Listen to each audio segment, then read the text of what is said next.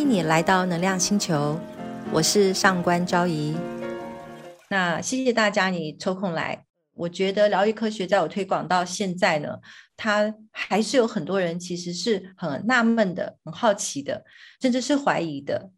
嗯，那常常大家都是怎么来接近疗愈呢？就是有病的时候，是不是呢？你可能心里有病了，那个病呢？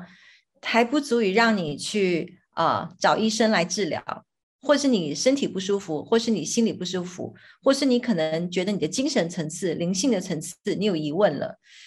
可是要你去找到医院，或是找到医生，找到哪一科来治疗你，好像也没严重到那里，而且你有可能找不到。那但是你说是不是不舒服呢？有。有可能你形容不舒服，你甚至啊经常去找医生，说我这里不舒服，那里不舒服，可是医生就是告诉你你没病，或者是你有可能觉得你就是应该有什么病了，然后你也去找了那个科的医生了，结果那个科的医生跟你说，我认为你这个毛病不是这一科的，然后你就要去想，那我该找谁？是不是呢？或是我们对于命运的安排？对我们，我们生命一直重复出现的一些让我们不理解的事情，那这些事情我们找不到人来解决。这个时候，你可能除了求神拜佛之外，你大概还有一个选择，就是算命或疗愈师或什么。总之呢，就是找一些呢不是我们平常看病的那个管道。那回到我们光之手系列，大家知道我们的出生背景是从身体健康的层面开始的。好，我们不只是谈心理学。因为我们知道呢，大部分心理上的堆积、情绪上的一个堆叠，它最终呢会产生反应呢，是在身体上面。所以我们做了呃一些相关的案例，或是在呃这个光之手的系列的丛书里面，我们会看到。就是我们从身体的健康开始，因此在第一章开宗明义的时候，你就会发现，怎么大量的个案都是跟身体的诊断有关，甚至是他已经得癌症了、得病了，他有一些他觉得很难受的疾病，甚至是他想要辅助他的医药治疗。或者是他化疗之后了，他要怎么让自己再往下走？所以你会看到芭芭拉女士她的这个实际的案例操作里面，你会看到很多的范例。那同样的，这也就是我们很多人呃接近疗愈的一个缘起。所以大家不妨想一想，就是你是怎么样来接近疗愈的？你是怎么靠近这个领域的？你是怎么来接触这个环境？然后你是怎么相信它，或是怎么学习它？你现在走到哪一步了？你在学习什么？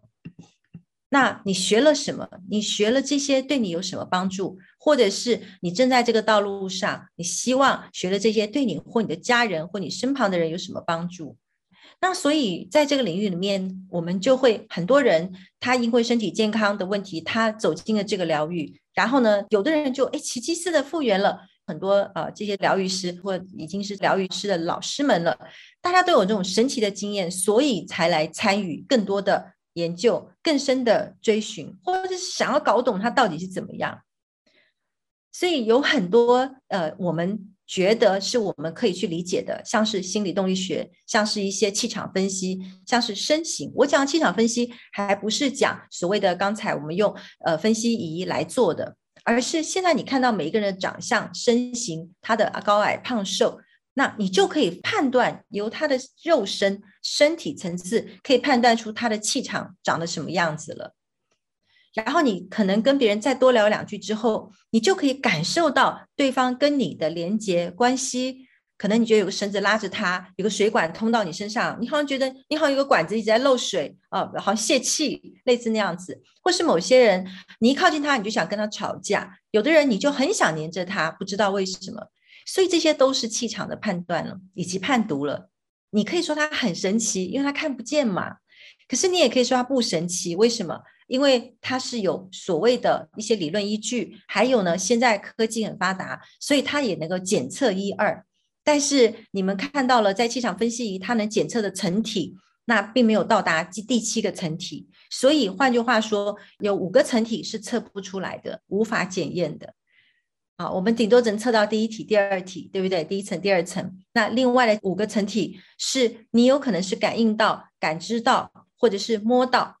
好。那这些我们可能就要花点时间来彼此验证。而它能不能被反复验证检验呢？当然可以，当然可以。好，只是可能大家不会看到同样的画面，可是会有同样的感觉，甚至是有的时候加以训练之后呢，就有同样的感知力啊。所以这些才是我想，嗯，很多人进入到这个领域之后。最后觉得非常着迷，然后欲罢不能，一直往下研究。包括我自己到现在还在学习，因为它真的就是一个成长的道路，你会觉得非常喜悦。谢谢大家的收听，请追踪分享能量星球。